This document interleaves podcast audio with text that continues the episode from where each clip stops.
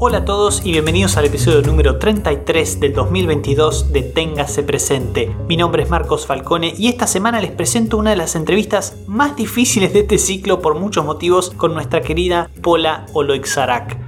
Fue difícil pactar un momento para hablar, tuvimos cortes mientras grabábamos, yo metí la pata más de una vez, pero espero que disfruten de esta charla con una de las personas más originales de la literatura argentina, en este momento exiliada, tanto en términos de ficción con sus novelas, como de no ficción con las columnas a las que nos tiene acostumbrados en los medios de comunicación. Escuchemos a Pola. Bienvenida Pola, bienvenida de nuevo a este ciclo. Le vamos a contar a la audiencia que fue muy difícil pactar esta entrevista porque Paula está muy ocupada y para colmo no nos puede hablar de lo que está haciendo ahora. Entonces quiero empezar por contarte, Paula, que estoy leyendo un libro tuyo, Las teorías salvajes, y aún más o menos sabiendo con lo que me iba a encontrar, no deja de impresionarme la centralidad del sexo ahí, casi tanto como la que tienen tus análisis políticos. Entonces, ¿cuál es el origen en vos de este uso del sexo? ¿Y qué significa el sexo en tus obras? ¿Es un ordenador de tus ideas? ¿Qué es? Gracias, Marco, por invitarme. Em, no, no, no creo que sea un ordenador de mis ideas en particular. Creo que, creo que por el contrario, creo que yo miro como cierta objetividad de las relaciones humanas y me interesa como mirarlo con, con unos ojos amorosos y a la vez, bueno, de, de rayos X, qué sé yo, me gusta ver las cosas como, como un poco despojadas de, de lo que uno puede pensar que son como, no sé, como los bailes eh, de apareamiento de la sociedad.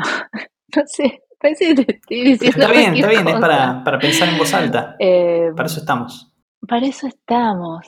No sé, yo, yo escribo porque me encanta y además para escribir me di cuenta que necesito sentir como cierta adrenalina, como de la barbaridad, ¿entendés? De lo que no se puede hacer, como una especie de instinto un poco teenager. Entonces, eso es una guía a veces para mí, porque, porque yo tengo que, o sea, me tiene que interesar lo que estoy haciendo, me tiene que divertir a mí, y en particular el sexo me parece algo muy divertido para escribir al respecto. Y, y, me, y me parece como, como, qué sé yo, como fructífero, como que puedes hacer un montón de cosas con eso, porque hay como un montón de maneras de comunicarse que digamos como que si vos excluís esa, esa dimensión, eh, te puede quedar todo bastante plano.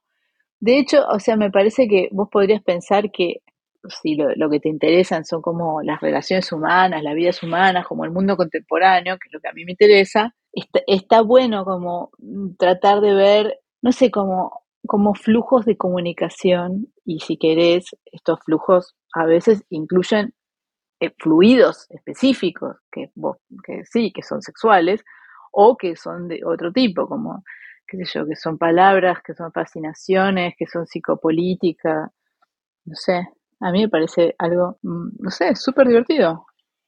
O sea que hay algo ahí de transgresión, como decías vos, de, espíritu adolescente, por ahí de, provocación. ¿no? En, tu ficción, también en la no ficción, ahora después te voy a preguntar por la sátira. Sí, pero no, no es, como que yo digo, uh, voy a provocar. O sea, sí, a ver, qué sé yo, obviamente quiero que mi libro sea estupendo y maravilloso y único, pero no, no, me siento como el lugar desde el que la provocación es lo, lo, lo que me mueve. A mí me, me gusta no meramente provocar, me gusta tener razón. o sea, me gusta como dar eh, como una especie ¿A quién Claro, es, es la, la, pasión humana por excelencia, está en Hobbes.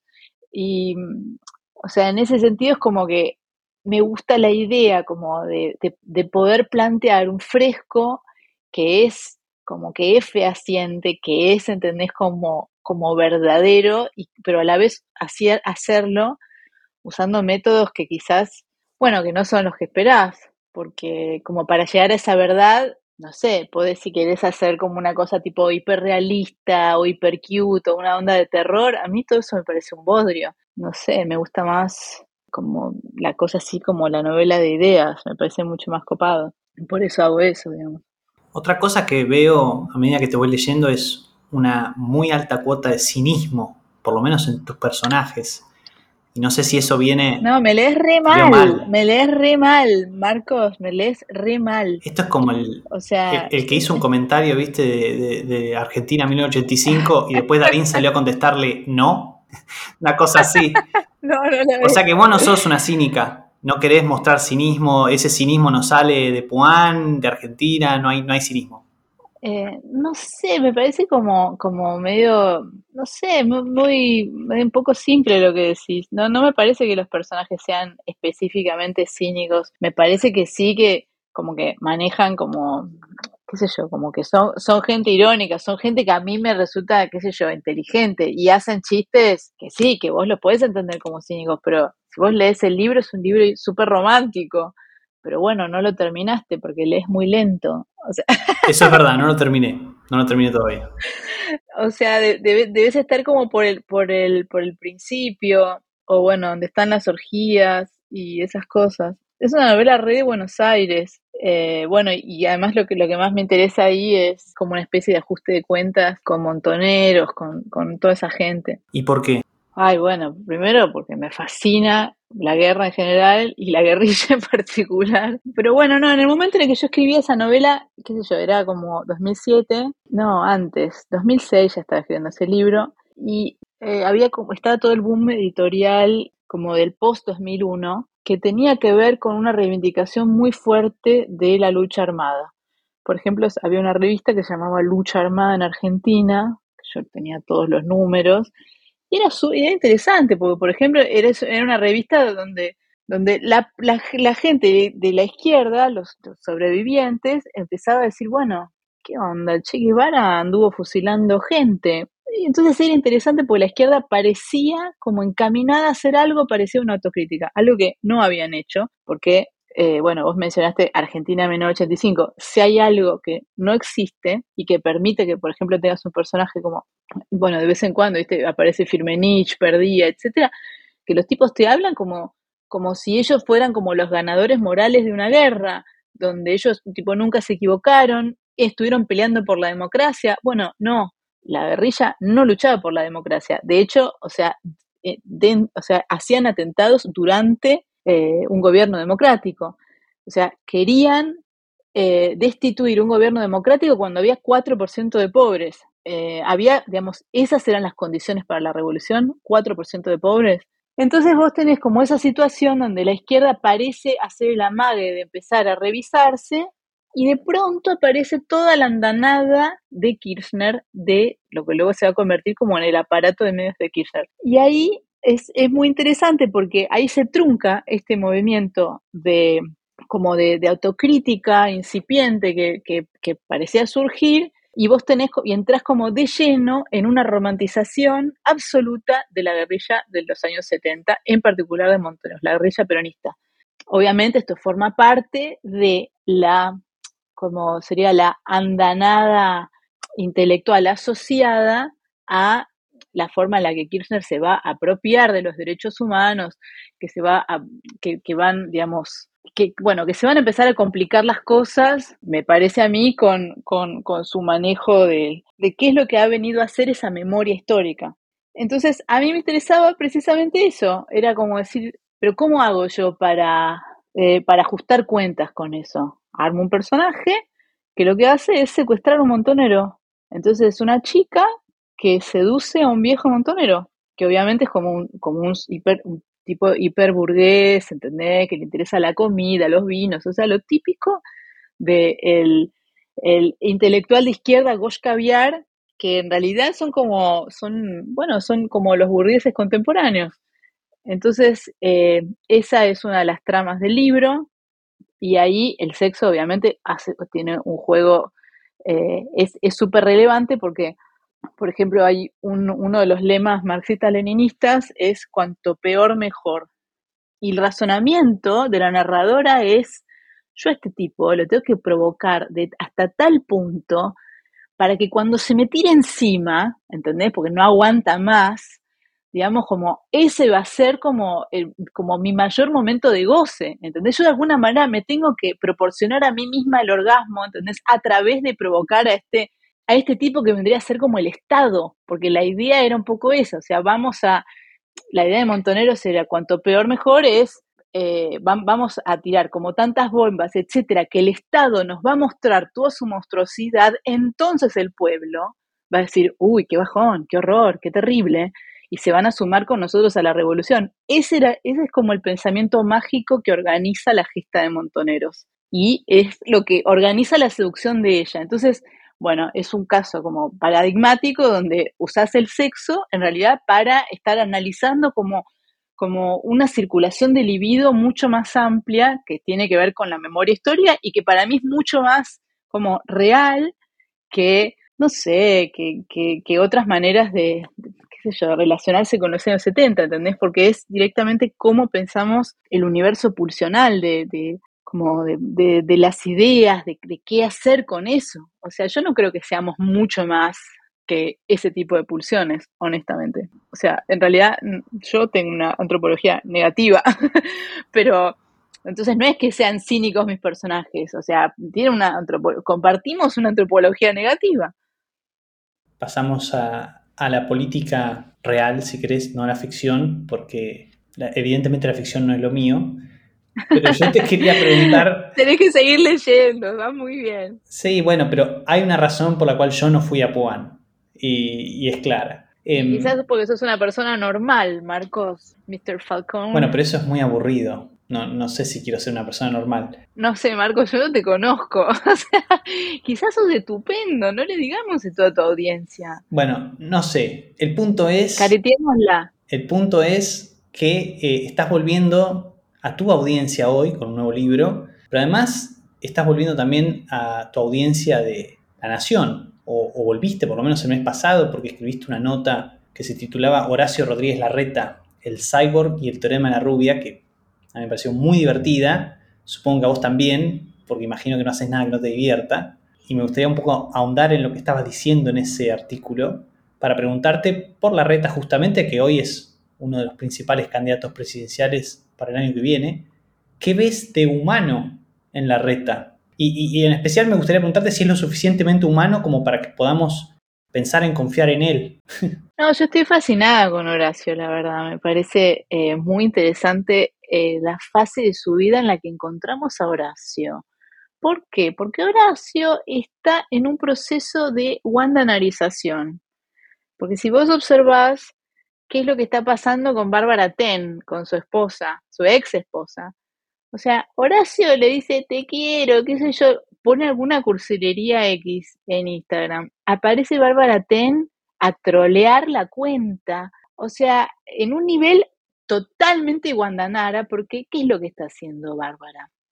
Se está poniendo igual que Guandanara en la institución del matrimonio, que es sagrada. Entonces, esta situación donde en realidad nosotros en un momento estuvimos consumiendo Wanda y Cardi, qué sé yo, China, y en realidad vos acá tenés a Mili, que es la nueva China. O sea, la nueva como, viste, bomba, etcétera, pero bueno, es una China un poco más exitosa, porque efectivamente se quedó con este hombre que de pronto es increíblemente deseado y deseable, que es el pelado Horacio. Y a mí me parece fascinante porque es, o sea, es genial porque en un punto, ahora él tiene la mejor prueba de que no es un reptiliano. Precisamente es un hombre, es un hombre deseado, disputado por dos mujeres. Es como una especie de Franchella meets Wanda Nara. O sea, no vemos las partes cortadas, tipo como Horacio diciendo a comerla, algo así, viste, como que hay una pendeja y eso no lo ves, perdón. O sea, mi conocimiento televisivo es un poco lacunar, no sé si Franchella decía comerla, no sé, me estoy quizás mezclando todo, pero efectivamente, Horacio sucumbió a la perdición de la rubia. Entonces Wanda o Bárbara, porque al final del día son dos mujeres que están negociando, se parapetan en la institución del matrimonio. ¿Y el matrimonio qué es? Kant tiene una definición genial. Él dice, es un contrato para el mutuo uso de las partes sexuales. O sea, no soy yo la que, la que piensa en sexo, Marcos Falcone, ¿entendés? O sea, está en Kant este tema. Y es un contrato porque el matrimonio es capital. Entonces es genial porque de pronto Horacio, que es una H con mayúscula, aparece en este lugar de hombre y, y, por ejemplo yo estaba viendo el libro de Macri, que se llama ¿Para qué? Abre con un poema de Kipling No sé si vos leíste una vez a Rudyard Kipling, pero este poema, al final, la última línea es que es ser un hombre y lo pone así con mayúscula. Entonces es muy interesante para mí que por un lado Horacio esté como en su carrera simbólica para constituirse en tanto que choma, que hombre, y también Macri lo pone en el poema que abre su libro. En el caso de Macri es muchísimo más problemático lo que hace porque Kipling, Rudyard Kipling, es un tipo que, o sea, es la persona más cancelada de la historia. o sea, y a mí me parece alucinante que los editores no lo hayan visto esto. Kipling es un tipo que escribió un poema que se llama eh, The Burden of the White Man, como la carga del hombre blanco. ¿Qué es lo que estaba diciendo? Es un, es un poema famosísimo él se lo manda a Roosevelt para decirle, man, tenés que tomar Filipinas, porque sos el imperio bueno, pues sos el imperio blanco. No vas a dejárselo a los españoles, que son un imperio de gente marrón, ni idea, católica, amarronada. Eh, nosotros somos el imperio como el FO, incluso vos que sos una colonia, sos el capitán de una colonia, o sea, es como que Kipling quiere como pasar el, ¿cómo se llama la cosa esa de las postas? Bueno, le quiere pasar la posta al nuevo presidente vía su poema. O sea, quiero decir, no hay poeta más heteropatriarcal, blanco y digamos como con todas las connotaciones del pasado que Kipling. Y me parece alucinante que esté en el libro de Macri, que la verdad que tampoco me lo imagino leyendo un poema, pero por eso de todos los poemas del mundo que haya elegido ese, me parece como totalmente alucinante. Está diciendo, soy la esperanza blanca, soy el hombre. O sea, ¿quién tiene la carga del, del hombre blanco? Yo la tengo, que tengo que andar llevando todos estos morochos de la matanza que no me votan, ¿entendés? O sea, al final del día, es, genial que haya puesto lo de Kipling, ¿entendés? Porque es como una especie de, de, de, sinceramiento absoluto, de decir, man, o sea, bueno, a mí me alucina. Ya fue todo. Ya fue todo. No, si lo lees así es una locura. Es una locura. es una locura, ¿no? Es una locura, es que es una eh, locura. Y, y, por ejemplo, ley, ¿qué te genera? ley a mí me parece un incapacitado neuronal. O sea, me, me parece una persona muy elemental, como un tipo que es un deficiente cognitivo más o menos, porque es, un, es una persona que es completamente incapaz de leer a otra persona. O sea, lo ves. Lo, cada, vez que vos ves una entrevista del tipo, eh, viste que le, le pone una mina adelante, enloquece, ¿entendés? No, sea, no solamente es incapaz de controlarse a él, sino que tampoco es capaz como de leer a ver qué es lo que tiene esta persona. Por ejemplo, no sé, un tipo como Menem, eh, yo qué sé, vos llegabas, tenías un zapatito no sé qué, etcétera, el tipo justamente prestaba atención a los mensajes que vos estabas emitiendo mudamente, o a los gritos con, con tu ropa, con tus signos, con tus maneras, y el tipo ya como te captaba y te seducía por ese lado. Millet es un tipo que está negado a la seducción, justamente.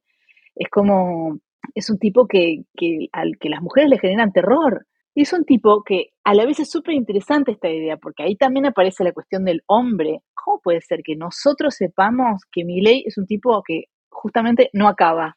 O sea, me parece, me parece como totalmente espectacular. O sea, es como, es billón reptiliano. O sea, el tipo te está contando, yo no sé si gozo, ¿entendés? Y también me dicen vaca mala, porque la leche no la entrego. O sea, está hablando está hablando como en un nivel tan, o sea, como, como, como de un desarrollo neuronal de un chico de cinco años, no sé cómo decirte. Bueno, o sea, no porque los niños, la verdad, no sé, no sé cómo es el desarrollo neuronal de los chicos de cinco años, pero te quiero decir que hay algo como increíblemente vasto, con B larga y básico. Y, y por eso, digamos, una persona que no puede leer al otro, ¿cómo va a leer un contexto?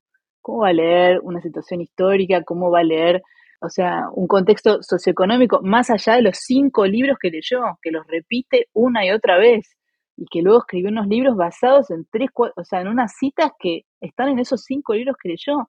O sea, es un, es un tipo que incluso se jacta de no leer absolutamente nada más y de no tener idea de absolutamente nada más esas tres cosas de las que habla, que son el teorema de Arrow. Yo no, o sea, imagínate salir con un tipo así. O sea, yo además pienso, ¿no? Digo, ¿qué haces con mi ley? Yo me mato conmigo, o sea, me, me, me mato. Ya bueno, el pelo, todo eso, todo eso, todo eso es como totalmente un horror, pero no sé, hay que... Me parece muy sintomático, obviamente, porque es un pibe hiperbuleado y me parece que, claro, tipo, hay un montón de gente que está súper buleada por el Estado que te bulea constantemente, que te hace cosas, que te saca la plata, que te pone impuestos, etcétera, entonces es una respuesta emocional. Hay una identificación emocional con mi ley, porque está loco y, porque el Estado nos vuelve locos a los argentinos. Pero digamos, si vos como lo extraes de esa situación, lo mirás al tipo, o sea, no sé, es muy sintomático que, que un tipo así tenga, tenga intención de voto, porque eh, bueno, es como es un paciente psiquiátrico. Justamente te quería preguntar por qué pensabas que tenía éxito, pero bueno, sí, eh, esa es una teoría que, puede ser. Eh, ¿Por qué tanta gente lo sigue a él? No, bueno, yo escribí, el año pasado escribí sobre él, me parece que hay algo lacaniano de él, viste, él se llama Miley, entonces gritas Miley, es como mi ley, la ley es mía, ¿entendés? Nadie me determina, la libertad, la ley soy yo, ¿entendés? Como en un punto él, él encarna es, esa situación donde la ley es él, que claro, es una ley totalmente bizarra, totalmente como perdida, eh, que tiene, digamos, que tiene un montón de aristas hiper adolescentes, como, qué sé yo, como una especie de, anarquía eh, que, no, que, no, que no piensa demasiado, exacto, un anarcocapitalista. Y el pibe, viste, muchas veces contó como que el, padre le, hacía bullying, entonces que justamente la forma, a ver, como él ya había sido testeado en, en, que podía estar bajo presión porque su papá lo había maltratado. O sea, imagínate el libaje. o sea, es un tipo que nunca gestionó absolutamente nada, pero que en realidad lo que te dice es, pero yo bajo presión estoy bien porque mi papá me cagaba pedos. Imagínate. o sea, es, es, un panteo tan absurdo que, que, claro, los periodistas, no sé, supongo que se, que se quedan como un poco anonadados ante, una, ante ese nivel de, de divague. Pero bueno, como él es un buleado, es un buleado por la figura del padre, es como que tiene todo, todo este sufrimiento, lo pone en escena. Tiene algo muy eh, como de psicodrama cada vez que está él. Entonces él, él habla del Estado, está hablando del papá, el papá que le, hizo cosas, que lo hizo mal, que, le, que lo dañó como el Estado nos daña. Eh, y él encarna de una forma tan, tan apasionada eh, su propia patología, que su patología parece estar hablando de la, de la patología del país. Pero, o sea, Clara, a ver, digamos, si yo tengo un problema mental, no voy a elegir al o sea, a, un paciente mental. Voy a tratar de encontrar como un, no sé, como un profesional que me ayude con el problema. No eh, como, bueno, como, como le dijeron a Nabokov una vez, yo no voy a contratar un elefante. Esto es un zoológico, pero para, para manejar el zoológico no puedo contratar un elefante. Bueno, igual ese es un ejemplo muy malo, pero, o sea, en un punto, o sea, creo que se entiende lo que digo, pero básicamente a, Nabokov no, no le dieron el trabajo en Harvard con esa excusa y, y Nabokov quería estar en Harvard porque tenía una excelente colección de, de lepidópteros, que era lo que a él le interesaba, y bueno, se lo perdió por eso, pero bueno, se fue a Cornell y le fue bien ahí. Yo te preguntaba por mi ley también porque sabía que habías escrito una columna sobre él, además de la de la reta. Antes de eso habías escrito una muy famosa también sobre Santiago Cafiero, pero en ese momento fue un poco distinto porque se armó un quilombo bárbaro. Te, acusaron de cosificarlo, de faltarle el respeto. Eso es como que no ocurrió después. Tenemos, no, ya, ¿Se perdió la cultura de la sátira política en Argentina? Me parece que nunca hubo. Nunca hubo. Me parece que nunca hubo una cultura de sátira. Me parece que, me parece que sí, sí tenemos, eh, no sé, como una cultura de, de, grandes programas periodísticos, como, qué sé yo, Tiempo Nuevo. Yo me acuerdo que era chiquita, miraba Tiempo Nuevo, no entendía nada, pero igual prestaba atención. Y, o sea, ese lugar como el gran editorial de Mariano Grondona, ese lugar que tiene Pañe, que a, mí me parece alucinante, que, bueno, es malplatense como vos, ¿no? Sí, sí. No, me, me, parece alucinante como que en la televisión argentina se puede hacer como una exposición de 40 minutos, o sea, sin cortes. A mí me, me, esas cosas me parecen, no sé, me parece sublime, ¿entendés? Me parece algo muy bueno. Podés estar de acuerdo, ¿no? Con las cosas que dicen, etcétera, sino como, como la idea, ¿entendés? Bueno, los temas los vamos a los vamos a analizar. O sea, acá vamos a hablar en serio, eso me encanta. Pero bueno, entonces creo que hay una, hay, hay, una tradición de eso, pero de sátira no tanto. Qué sé yo, está lo, lo de Raimundo Roberts, pero, pero bueno, yo hago otra cosa. Lo que veo sí es que, pese a que vos no vivís en Argentina, tu interés por la Argentina, por nuestro país, sigue siendo muy alto, ¿no? Entonces, ¿vos cómo ves a la Argentina desde afuera? ¿Qué sensaciones, qué sentimientos te genera? Cuando vos volvés, por ejemplo. Y bueno, es muy personal lo que me estás preguntando, Marcos, porque a mí me encanta Argentina. En particular me encanta Buenos Aires y bueno, más que nada me gusta mi barrio, Palermo, Tel Aviv. O sea, yo la paso muy bien en Buenos Aires. Voy en diciembre y bueno, qué sé yo, cada vez que puedo voy.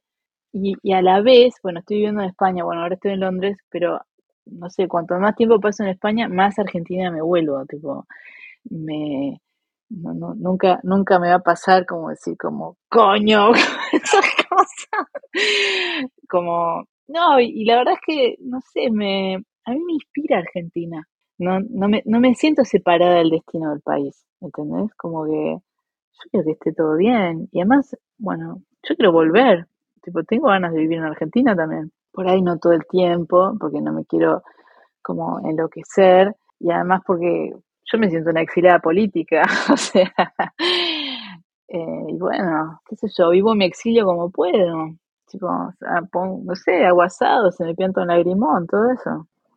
Una exiliada político-económica casi, ¿no? Como muchos de estos años.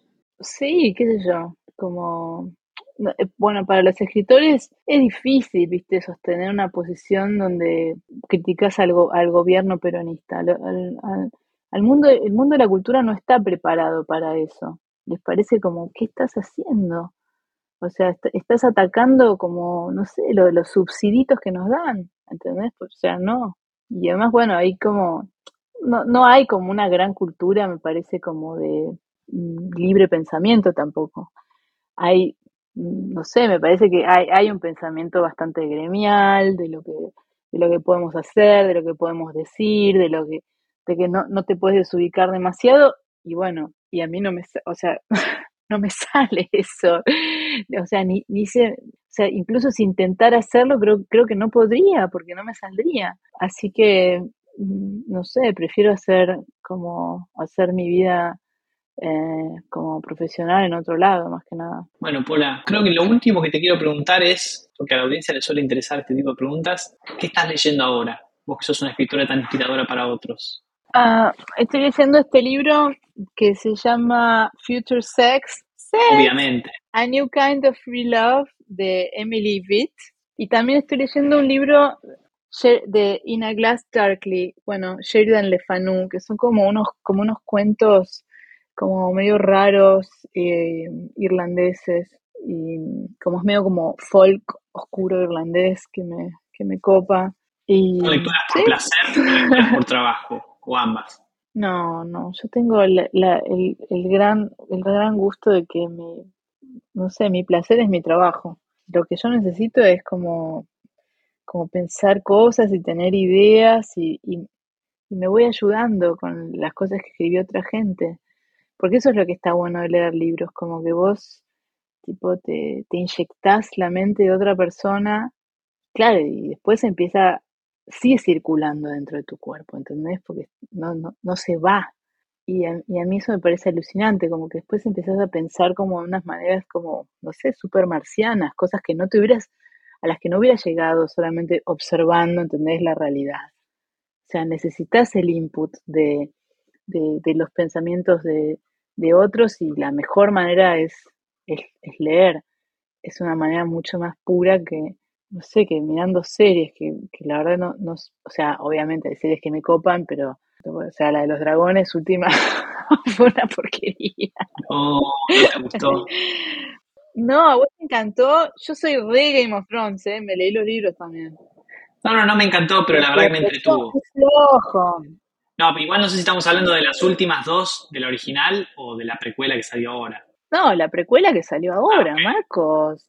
Ok, ok. Es, muy flojo. O sea, solamente tenés que agarrar cualquier escena y solamente está pasando lo que te cuentan que está pasando. O sea, si, si vos mirás Game of Thrones o cualquier cosa que está buena, cumple siempre la regla de Piglia, que es un cuento siempre tiene dos historias. O sea, está lo que vos estás viendo, el problema que se está tratando, pero por debajo vos estás preocupado porque está pasando esto y porque en realidad entró este personaje y, uy, en realidad está pasando esta otra cosa. El problema de, los dragones es que es todo grado cero. Te cuentan una cosa de a poquito, vas como retirando una soga, ¿viste? Y bueno, y los guiones que están buenos, siempre por lo menos tenés dos líneas como de, historias que vos estás captando. Y, eso es lo que te engancha y eso es donde vos sentís, ¡Ah! no, puedo anticipar lo que le va a pasar a este personaje. No, va a ser esto, ¿entendés? Además de lo que está pasando, en es como algo muy, muy fundamental. Y si no está eso, es, un, es como es un plomo. Bueno, quizás sea una cuestión pero, no lo vamos a saber hasta que no vuelva a salir la próxima. Así que muchas gracias, Paula, por tu tiempo. Lo extrañas. Bueno, que estés muy bien. Igualmente, y bueno, muchos éxitos con lo que venga. Gracias, un beso grande.